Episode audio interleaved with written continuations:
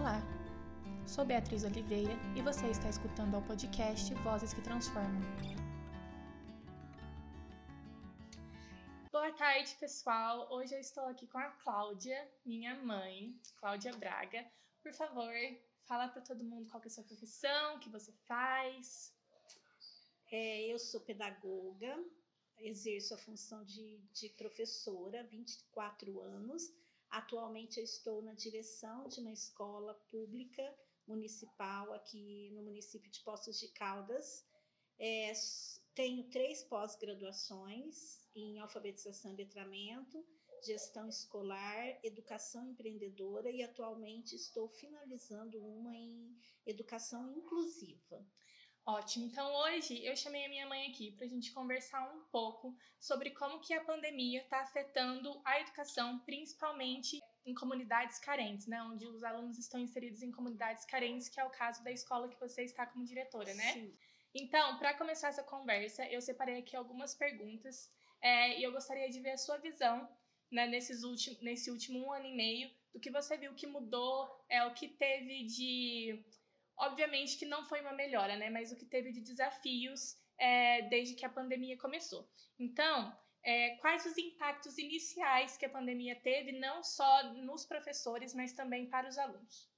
É, o ano passado, em março do ano passado, quando a gente começou a, a, o lockdown, né, nós acreditávamos que seria só 15 dias.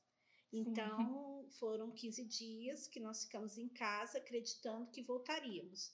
E passado um mês, quando a gente não mais viu que não retornaria, nós começamos com o grande desafio que foi as aulas remotas. Sim. Os professores, eles não são formados para dar aula online. E né? a maioria também são mais velhos, né? Se a gente Isso, for para pensar. Nós, eu tenho ali na escola muitos professores que não tenha é, nenhuma intimidade com a, a questão tecnológica. Então, assim, para os professores, esse foi o primeiro e grande desafio. Não ter aptidão para dar aula online, não ter aptidão para mexer com, com a questão tecnológica, que a gente costuma fazer o que é do dia a dia. Gravar um vídeo, é, fazer uma sala de, de aula, não foi nada fácil. Para os alunos foi que nós tínhamos uma grande maioria que não tinham internet, Sim. nenhum tipo de internet. É, eu acho que isso até entra na próxima questão, que é a maior dificuldade de realizar essas aulas online com, com essas crianças que são de, de comunidade carente. Isso. É, então, com o passar do tempo, nós tivemos que correr atrás dessa, desses estudantes. O ano passado, nós, nós tentamos de tudo. Aula pelo WhatsApp, a gente seguia o cronograma de aulas, cinco aulas por dia, o mesmo tempo de dentro da escola. Só que o tempo de remoto ele é diferente do tempo da sala Sim. de aula presencial. Então nós fomos adaptando, nós, nós gastamos ano, basicamente o ano passado inteiro para descobrir meios para atingir essas crianças, Sim. né? Com o passar do, dos meses, as famílias foram adquirindo um celular, adquirindo internet, mas mesmo assim, a, essa grande dificuldade das crianças é que é uma mãe para cinco filhos, é um celular para cinco crianças. Sim. Então, e a mãe trabalha fora, então ela tem que esperar chegar à noite para poder ajudar os filhos nas lições de casa. Sim. E as mães também não são formadas para ser professoras, que aí é uma outra dificuldade, Sim. né? E as crianças não estão adaptadas, não estavam adaptadas a esse a essa rotina uhum. diferente. Então, assim, dentre cinco filhos, às vezes a mãe conseguia fazer com dois num dia, dois no outro, e as atividades iam ficando atrasadas. Às vezes os dados móveis não eram suficientes para essas atividades, e tudo isso a gente foi descobrindo com o passar do tempo. Sim. Esse ano a gente conseguiu alinhar o trabalho de uma forma que a gente consiga atingir essas famílias, né? Na, na que tem um celular só para vários filhos, é, atingir as crianças que ficam sozinhas, no caso dos adolescentes, eles não têm essa, essa essa disciplina de horário, eles precisam Sim. da família, então a gente conseguiu atingir. E nós temos, mas infelizmente a, a gente ainda tem crianças que não têm internet, e aí a gente oferece a apostila. Sim, e eu acho que é uma coisa que foge muito da nossa realidade, porque obviamente nós duas, por exemplo, não somos ricas, mas a gente tem acesso à internet, tem acesso a um bom celular, né? Aqui em casa todo mundo trabalha, você tem é, ensino superior completo, que não é regra para pessoas da sua geração, né? Aqui eu tenho um ensino superior completo, a minha irmã vai começar. Eu acho que assim é muito fora. Às vezes a gente pensa, nossa, é muito difícil mesmo, eu entendo, só que a gente a gente não sabe realmente como essas crianças são afetadas, porque é fora da nossa realidade saber que alguém não tem acesso à internet. Como assim as pessoas não têm acesso à internet? Ou como assim a pessoa não tem um celular? Né? Eu acho que muita gente não levou isso em consideração. E aí, entrando nisso, eu quero é, que você me dê sua opinião de onde você acha, até onde é o dever do professor de ajudar essas crianças que estão nessa situação e até onde é, e aí onde começa o dever do Estado, né? Onde o Estado tem que interferir. Então, a Constituição ela fala que a educação é um direito e um dever de todos. Sim. Então, é dever do professor, é dever da família, é dever do Estado, do município e do governo federal, né? O professor, ele, tá, ele está hoje fazendo tudo aquilo que ele pode para atingir as crianças, né? Ele, ele abriu as portas da casa dele para esses alunos, porque as aulas são de casa. E o professor, ele tem um horário de trabalho a ser cumprido, o que não está acontecendo. Sim. Os professores, eles trabalham além. Uhum. O horário de trabalho seria das 7 às 11, das 7 às 11 as crianças estão dormindo, as mães não estão em casa para acompanhar. Então esses alunos vão fazer atividade à noite. Então as crianças, elas enviam atividades, as mães trabalham, então elas, elas enviam atividade à noite. Então o professor, ele está indo além do dever dele, ele está cumprindo o dever dele, que é dar a aula, dar as atividades, corrigir as atividades, preparar essas atividades. Então, o professor ele está muito sobrecarregado nesse sentido. Agora, falta do poder público, o que falta do poder público é o acesso à internet para essas Sim. crianças. O que é dever? É dever oferecer uma educação de qualidade. Nesse momento, é, é básico ter internet. Então, todos os bairros ou nas proximidades deveria ter internet gratuita. Sim. Para que essas crianças pudessem é, ter acesso. Houve em alguns momentos algumas falas que iam dar tablet para as crianças e tal, mas ficou só na fala também. Sim. Isso não aconteceu. Então, o professor ele está indo além do que ele deve nessa questão do dever, mas a, a, o governo como um todo ele está deixando a desejar, né? É, eu acredito que eles pensem que a educação se faz igual na, na presencial. Sim. E isso não é nossa realidade. É, e aí, entrando nesse fato também, né? Você disse que o professor está trabalhando além, mas o que a gente mais vê na internet é gente falando que os professores não querem trabalhar e isso porque eles não querem voltar é, às aulas presenciais antes de tomar a vacina, né? No caso, a segunda dose da vacina, porque a gente só fica imunizado após a segunda dose. E aí, voltando, pensa, vamos pensar em um cenário em que o que aconteceria se a gente voltasse é, a essas aulas, né, as aulas presenciais, qual seria o impacto disso para os professores, para os estudantes e para a família dos estudantes caso ainda não teriam, não tivessem tomado a vacina, né? Que é o que muitos queriam que tivesse acontecido. É, primeiro há um equívoco muito grande aí de que nós não queremos voltar, né? Nós queremos voltar sim, mas nós queremos voltar com segurança, uhum. né? Não só para nós professores, mas para as crianças também.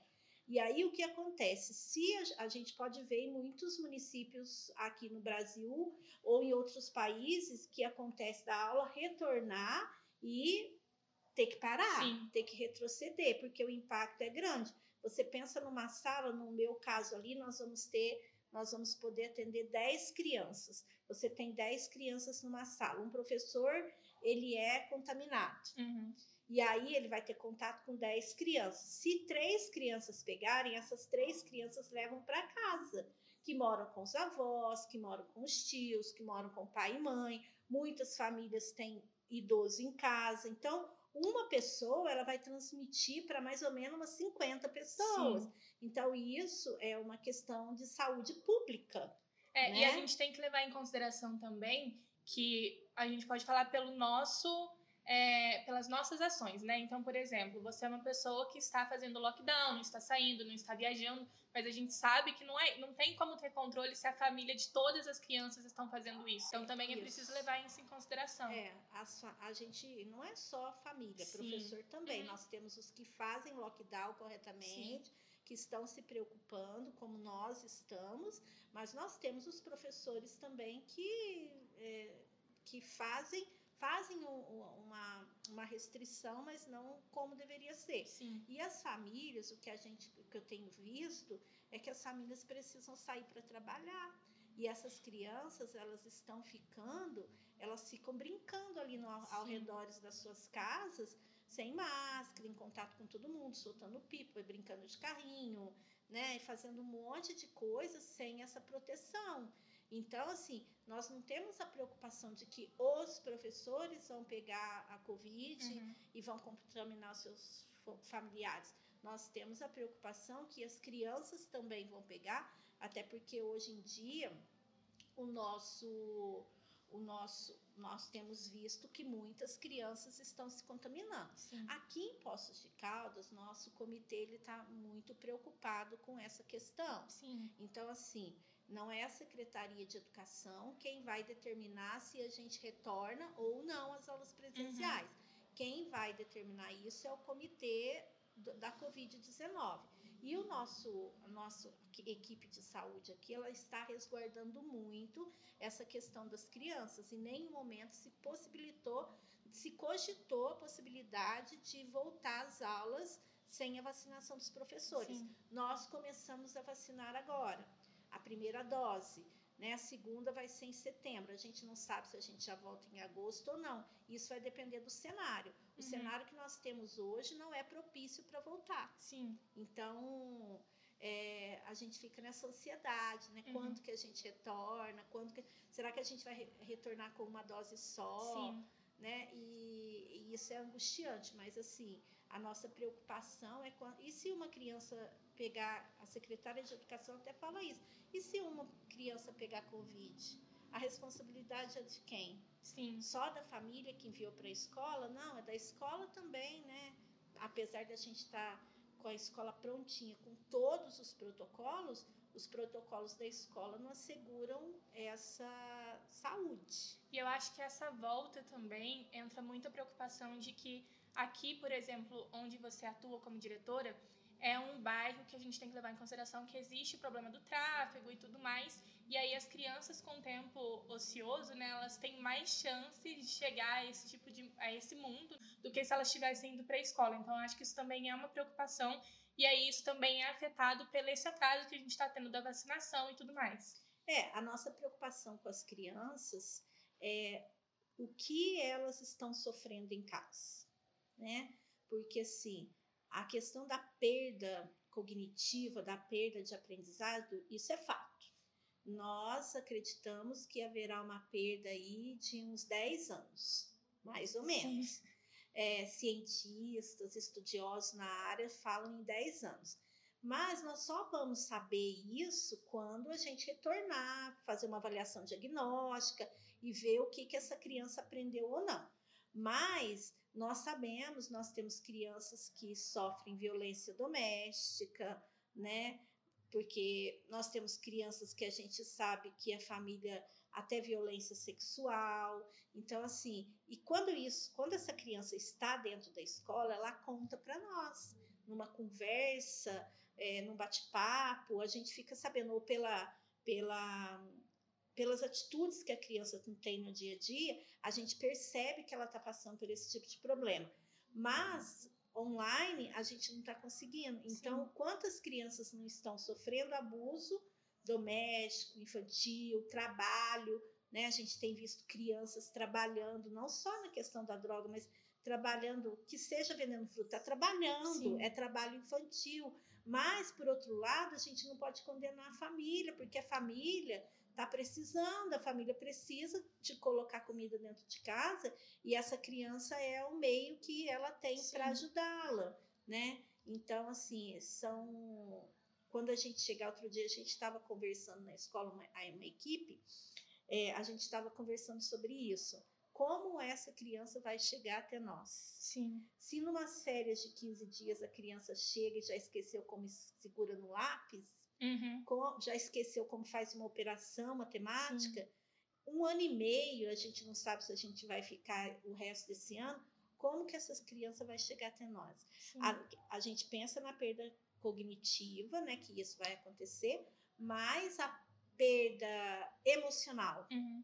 Como que, a, como que a gente vai acolher essa criança, essa família, esse professor, porque todos nós estamos desgastados emocionalmente. Nós estamos com algum problema emocional. Nós, professores que trocamos, é, que conversamos entre a gente. Imagina essa criança que não tem nenhuma estrutura. Sim. Imagina essa família, né? Porque nós sabemos que tem família que está passando necessidade, uhum. coisas básicas de alimentação, né? Porque perdeu o emprego devido à pandemia. Então, como que essa criança vai chegar para nós? E eu acho que é importante a gente salientar também que esses problemas acontecem, mas eles não são culpa da escola e também porque a escola não voltou a trabalhar. Né? Porque, obviamente, seria importante gente, as crianças estarem dentro de uma sala de aula, estarem dentro do ambiente escolar, só que é o que você falou antes, não é que vocês não querem chegar e ajudar essas crianças ou estarem é, dando aula presencialmente, é questão de segurança. Questão né? de então, segurança. Então é, é muito importante a gente levar em consideração isso. Olha, todos esses problemas estão acontecendo, é preciso voltar às aulas presenciais, mas para isso precisa também que o governo ele faça a parte dele, que é a questão de vacinação, é, a questão até mesmo de segurança dentro da escola, né? É, o problema, como você disse, o problema não é um problema da escola. Sim. Esses problemas são problemas sociais, Sim. o problema da fome, o problema da violência, o problema, a escola, ela detecta esse problema lá uhum. dentro e tenta resolver. Aqui nós temos o CRAS, o CREAS, o Conselho Tutelar, e aí a gente encaminha e num trabalho de rede a gente ajuda essas crianças. Então não é um não é um problema da escola, a fome não é um problema da escola, o desemprego não é um problema da escola, Sim. é um problema social que deve ser resolvido pelas autoridades competentes Sim. e não por nós. Uhum.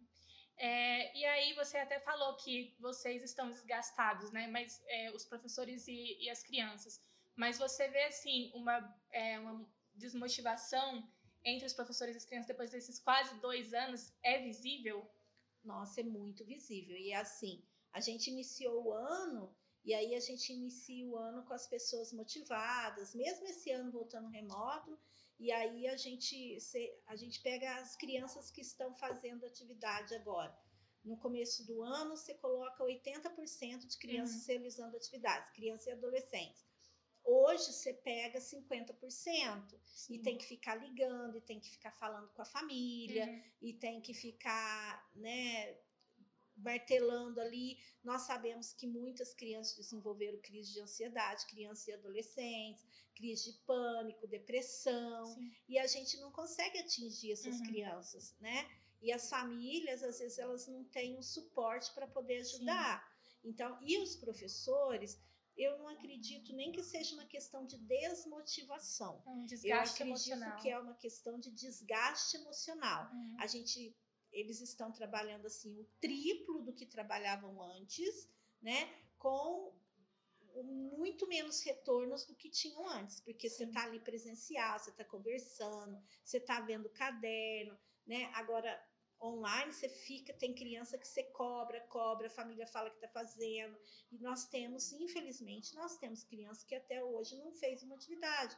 Nós temos crianças que a família falou que não vai fazer porque não acredita. Sim. Então, assim, nós sabemos que vai ter uma perda, mas nós sabemos também que a criança que nós alfabetizamos online, nós conseguimos Sim. alfabetizar as crianças do ano passado, no segundo ano, estão alfabetizadas online, mas aquela que não participou de nada, quando ela voltar, ela vai estar tá, assim muito atrasada em relação às outras Sim. e isso desgasta emocionalmente no, os uhum. profissionais né a equipe gestora então a gente esse não é desmotivação é uhum. desgaste emocional e assim obviamente que essas crianças que não estão fazendo é, existe a idade certa, eu não sou é, pedagoga, mas existe a idade certa de alfabetização, então, obviamente, que isso vai ser um trabalho é, mais difícil de fazer lá na frente. Isso. A criança ela passa por estágios, né? Da educação infantil até a, a fase adulta, a gente passa por estágios. E a fase de, de alfabetização, ela acontece entre 5 e 8 anos. Uhum. Então, entre 5 e 8 anos, o cérebro está preparado para receber essas informações e para se alfabetizar. Então, essa criança que não está fazendo nada por opção da família, é uma criança que vai ter uma dificuldade muito grande lá, for, lá na frente. Sim. Né? Porque quando ela voltar, ela não vai estar tá nem num nível que. Não digo num nível satisfatório, porque a gente não sabe como que vai como, como que vai chegar, mas ela não ela vai estar tá estacionada onde ela parou e talvez até antes, uhum. porque ela vai ter perda muito grande. Sim. E aí, voltando ao assunto de comunidades carentes e a educação dentro dessas comunidades, qual você acha que é a, é a, grande diferença entre as escolas particulares e como eles estão trabalhando e o trabalho que vocês conseguem fazer dentro de uma escola é, pública? Olha, a única diferença, a única diferença é a questão da, das mídias, né? Uhum. Da internet. Sim. É, os professores da escola particular, particular, eles estão com as mesmas dificuldades Sim. que os professores da escola pública, porque uhum. eles também não foram preparados para esse tipo de educação. Sim. É, eu tenho conversado com alguns professores que trabalham na rede particular e eles estão tendo a mesma dificuldade que a gente em relação desse retorno das crianças e adolescentes. A única diferença é essa: eles têm internet, eles têm celular, eles têm computador, as aulas acontecem de forma assíncrona, uhum. ou seja, em tempo real, o que nós não conseguimos, Sim. né? Porque as famílias trabalham, então eles têm esse diferencial mas eles estão com a mesma dificuldade que a gente, Sim. os professores. Uhum. E aí, é, ainda nesse assunto, você acha que a gente, como sociedade, né, como uma sociedade, o que a gente pode fazer é, para tentar levar a essas crianças que estão numa comunidade carente uma educação de qualidade, né? Eu acho que aí, obviamente, entra é, a parte de até de política, né? A gente saber o que a gente está fazendo quando voltar, mas existe algo a mais que isso? Olha, a gente trabalha muito com parceria, a escola trabalha muito com parceria, com empresas, Sim. Com ONGs, né? Então, essas empresas, essas ONGs, é, a, a, uma pessoa, a pessoa física mesmo da sociedade, ela pode estar tá procurando a escola, uhum. né? E oferecer algum tipo de, de trabalho, algum tipo de estudo que venha favorecer esse aprendizado, essa Sim. ajuda, né? É, você mesmo está com um projeto né, para fazer na escola, uhum. de um projeto social Sim. voltado para musicalização, voltado para o trabalho com jornalismo, uhum. e isso vai ajudar muito a escola. Sim. Hoje nós temos alguma empresa aqui em Poço, nós temos a Alcoa, né, que, tá, que está oferecendo cursos, formações para nós, gestores, professores, para a gente ter um, um retorno uhum. mais, é, mais tranquilo, vamos dizer assim. Sim. Então, essa, essa empresa ela está ajudando a gente agora muito. Sim. Né? E é uma empresa que imposta, como existem outras empresas uhum. também que nos ajudam. Mas as pessoas podem oferecer, ó, de repente, a a, uma, uma mãe Mamãe sabe fazer um tapete de crochê, Sim. por que não ir na escola oferecer? E a, o, o, trabalho manual para criança ajuda muito. Então, é, eu ainda insisto que é, é, dever do governo. Sim. Né? O governo ele tem que oferecer é, condições, uhum. dinheiro, financeira, física, para a gente fazer o trabalho. Infelizmente, ele só tem tirado da gente só tem tirado dinheiro, só tem abaixado o nosso valor que a gente recebe, né? mas a gente não pode ficar esperando só o governo fazer alguma coisa. A gente precisa fazer enquanto cidadão. Tá. E aí, vamos terminar essa conversa num tom mais positivo. E aí eu queria ver com você para a gente sonhar um pouco. Como pedagoga, qual cenário da educação seria o ideal? E aí eu vou dar para você é, três itens e eu quero que você fale qual seria o cenário ideal para a educação em cada um desses, tá? Então, primeiro seria no cenário político. Qual seria a política, um cenário político ideal que favoreceria a educação, principalmente nessas comunidades carentes? É, o cenário político ideal seria aquele em que o governo vai investir na educação de forma satisfatória. Né? Ele vai investir na formação de professores, ele vai investir no espaço físico da escola, que é uhum. muito importante, ele vai investir no material que a criança recebe, né? ele vai investir na alimentação escolar. Esse é o cenário ideal, a gente chegar numa escola e a escola está preparada para receber essas crianças, né? A gente, um cenário ideal político seria, eu não digo ter uma psicóloga em cada escola, porque Sim. isso é utópico, mas uma psicóloga por região, né, nos uhum. PSFs, para poder ajudar essas crianças, porque nós somos pedagogos, nós não somos psicólogos. Sim. E essas crianças precisarão de psicólogo. Nós temos algumas alguns psicólogos que fazem um trabalho voluntário na escola. Sim. Né? Nós temos a Isabela, o Marcelo, a Benita, e eles fazem um trabalho já com a gente, mesmo antes da pandemia. Acredito que vão continuar fazendo depois. Sim. Então, é, seria ideal que cada PSF tivesse um psicólogo para poder ajudar a escola nessas questões emocionais e na questão da estrutura física né, estrutura física nesse momento de pandemia, de pós-pandemia, vai ser essencial. E nós não temos, as escolas não têm estrutura física adequada para receber essas crianças. Sim. É, e aí, qual seria o cenário ideal também, vendo é, os estudantes e os familiares, né? Qual seria aí.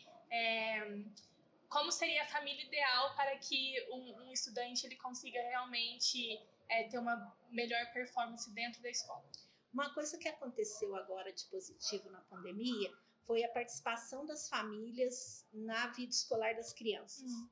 Nós tínhamos pouca participação dessas famílias. E essas famílias, elas começaram a participar mais, porque Sim. elas começaram a fazer parte do processo de ensino-aprendizagem. Porque é graças a elas que a gente está conseguindo alguma coisa. Então, o cenário ideal é essa família estar inserida no trabalho dentro da escola, não no trabalho de lá da aula, porque isso não compete a eles, mas no cenário de acompanhar a criança, de participar das reuniões, de participar de eventos da escola, né, de, de ir lá na escola ou mandar uma mensagem, hoje em dia tá fácil, olha como é que meu filho tá, como é que ele não tá, o que que tá precisando. A família e a escola trabalharem juntas. Uhum. Esse é o cenário ideal. E você já falou um pouco sobre isso, mas qual seria o cenário ideal, ideal quando a gente fala de instrumentos de trabalho e dos professores em si? Pós-pandemia, instrumento de trabalho tem que ser a questão da, do computador, da internet, né? Nós, nós vamos voltar e nós não podemos voltar como éramos antes, uhum. né? Então, o celular, a internet, o notebook, ele está inserido no processo de é, de, de formação da criança nesse momento. Então, o cenário ideal é que nós chegássemos na sala, também é utópico, mas que nós chegássemos na sala de aula, cada professor tivesse assim o seu o seu projetor multimídia uhum. Ou a sua lousa interativa, um computador, uma internet na escola nós tivemos uma verba da Educação Conectadas, que não foi muito, mas nós conseguimos fazer alguma coisa. Uhum. Então, nós temos internet, roteador na escola, Sim. mas não é uma internet assim que dê para atender as demandas de todos. Sim. Mas nós temos. Mas nós não temos um notebook para cada sala, um projetor multimídia para cada sala, e o cenário ideal seria isso. Que, que é cada que... sala fosse equipada, até porque eu fiz uma pesquisa na escola, é, quais famílias mandam seus filhos como retorno presencial. E só 30% das famílias mandam seus filhos para a escola antes de acabar a pandemia. Durante a pandemia, 70% diz que não manda. Então, o professor ele tem que dar aula para a criança na sala que vai retornar, Sim. mas também para aquele que vai ficar em casa, porque é um direito dele. Uhum. E isso só com material, só com equipamentos tecnológicos. Que é o que a gente vê muito em faculdades particulares, universidades particulares e escolas particulares Sim, também. É, né? é o que eles têm de diferencial da gente. Sim. Né? Bom, foi isso por hoje. Queria te agradecer por trazer. Eu acho importante a gente falar sobre esses assuntos porque muitas vezes o que essas crianças passam é muito fora da nossa realidade. Né? Eu, por exemplo, estudei em uma escola pública, mas a escola pública que eu estudei eram até com é, crianças que eram um nível, uma classe média, né? Então, assim, não tinha muito esses problemas. Não, não vou falar que não tinha nenhum, mas não tinha muito esses problemas que eu vejo você vivendo aqui né, por conta da sociedade, da comunidade que ser muito carente. Então, eu acho importante a gente levar esse assunto para o pessoal, até para eles terem, olha, eu, poder, eu poderia ajudar assim, né, eu poderia fazer tal Sim. coisa. Então, e até mesmo, assim, para as pessoas entenderem que não é culpa da escola, né, que Sim. são coisas que fogem muito do controle, mas também entenderem qual que é a importância da escola, né, igual você falou. É, a escola, às vezes, ela ajuda crianças que estão passando por abusos é, físicos, sexuais, enfim. Então, são várias coisas ali que, que a escola ela serve como até um refúgio. Né? Então, muito obrigada. De nada, só para finalizar, eu queria deixar o seguinte: a gente fala de educar para a vida, mas a vida é aqui, é hoje, é agora, é o presente, não é a vida do futuro. Então, assim, é, vamos olhar com atenção para as nossas crianças, para os nossos adolescentes, né? Independente se é escola carente ou não, a, carente, a escola carente ela precisa um pouco mais, uhum. mas não que as outras também não precisem, né? Vamos olhar com carinho e ao invés de, de é, ficar é, julgando o trabalho do professor, o trabalho do diretor, do supervisor, vamos é, ajudar, cooperar com aquele trabalho né? Juntos a gente é mais forte, a gente Sim. consegue fazer mais. E é o que eu falei, aqui e agora, não é lá na frente. Não vamos educar para o futuro, vamos educar para o aqui e o agora. Sim. Né? Então, muito obrigada é, por ter participado. E eu espero que vocês tenham gostado. E na próxima semana eu vou voltar aqui com uma psicóloga, Isabela Alves, onde a gente vai estar falando sobre a nossa saúde mental no atual estado pandêmico e político que a gente está vivendo. Então, muito obrigada e até a próxima. Obrigada por escutar. Na próxima semana, meu bate-papo será com a psicóloga Isabela Alves. Se quer dicas sobre como manter a saúde mental em dia durante o atual cenário político e pandêmico, não deixe de escutar. Até a próxima!